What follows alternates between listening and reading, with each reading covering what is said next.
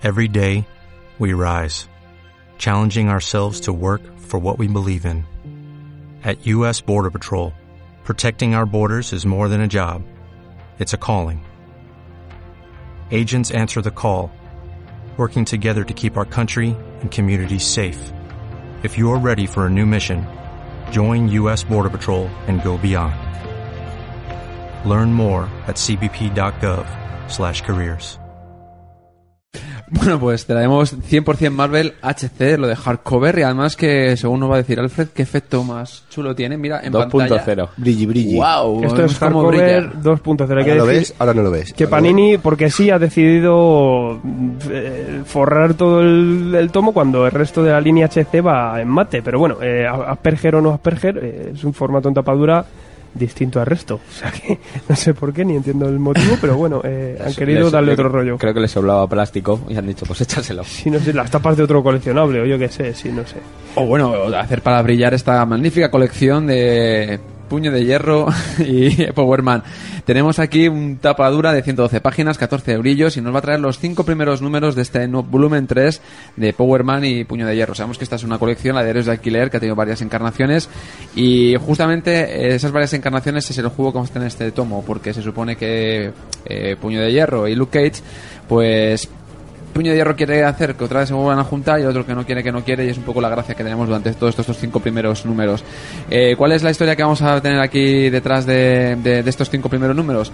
Pues bueno, que para empezar, los dos se juntan para ir a sacar de la cárcel, bueno, eh, justamente sale de prisión, su antigua secretaria. Y aquí la verdad es que sí que hay que reconocer que David F. Walker ha hecho un trabajo bastante bueno, bueno, tampoco que sea eh, muy complicado, pero sí se lo ha currado y ya está mirando un poco la historia de, de estos dos personajes.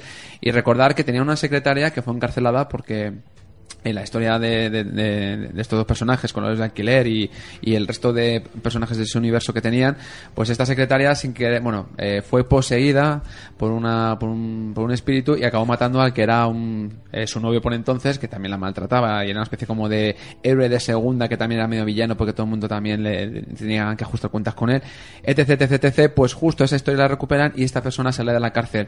Eh, con tan mala, cuando nada más salir le dicen, bueno, joder, estamos un poco tristes porque no te podemos ayudar todo lo que pudimos, pídenos lo que quieras. Y dice, oye, pues es que con a raíz de este novio que tuve, pues le, estos que gente que le debía pasta, fueron, me quitaron una cosa que era mía y si me la podía recuperar.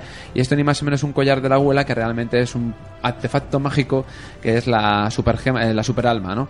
Y entonces se la recuperan para ellos a manos de un, pues de un, de un especie de villano de, de segunda que es Lápida, ni más ni menos. Bueno, joder. Oye, oye, segunda- segunda, segunda- oye, segunda ¿eh? oiga usted, respeto, ¿eh? El caso es que... Ese negro albino. Ay, ay, eso no se ve todos los días, ¿eh? Y duro, vamos. Pues aquí tenemos esta historia, porque la verdad que está ambientada en este universo que tiene propio característico de Puño de Hierro y de, de Luke Cage. El tono es muy divertido de la serie. El dibujo también es muy desenfadado, es un estilo cartoon casi, un poco independiente, un poco alternativo, un poco indie, que la verdad es que pega, pega muy bien. Al principio me costaba un poco leerlo por tantas gracias, porque me costaba un poco ver a Puño de Hierro haciendo chistes.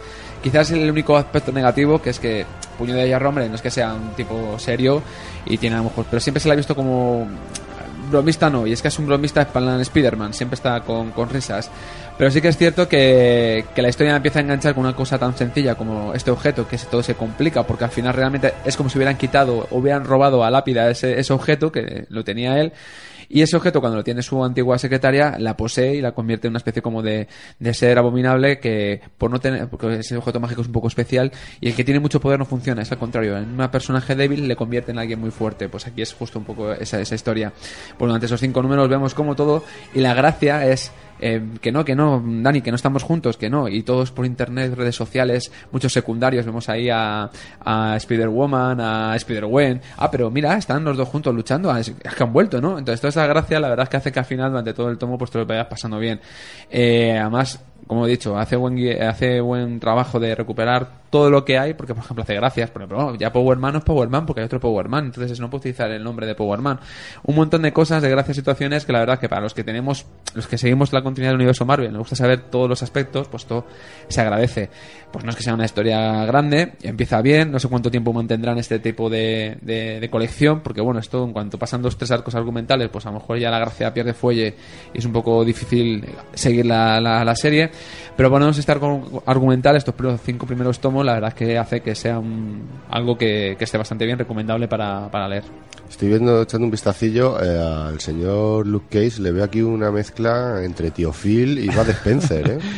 La, la- la verdad es que sí que es un poco... De historia la habrán pillado bien el pasado, pero visualmente, hostia.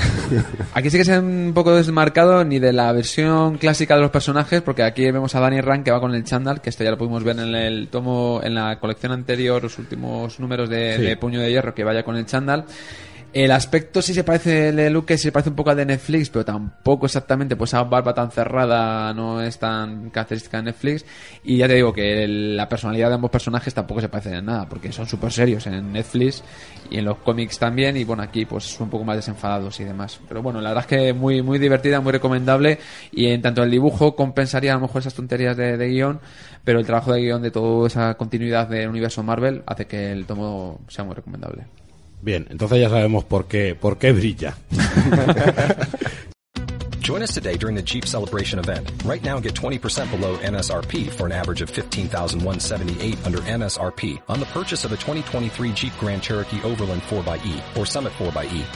Not compatible with lease offers or with any other consumer incentive offers. 15,178 average based on 20% below average MSRP from all 2023 Grand Cherokee Overland 4xE and Summit 4xE models in dealer stock. Residency restrictions apply. Take retail delivery from dealer stock by 4-1. Jeep is a registered trademark.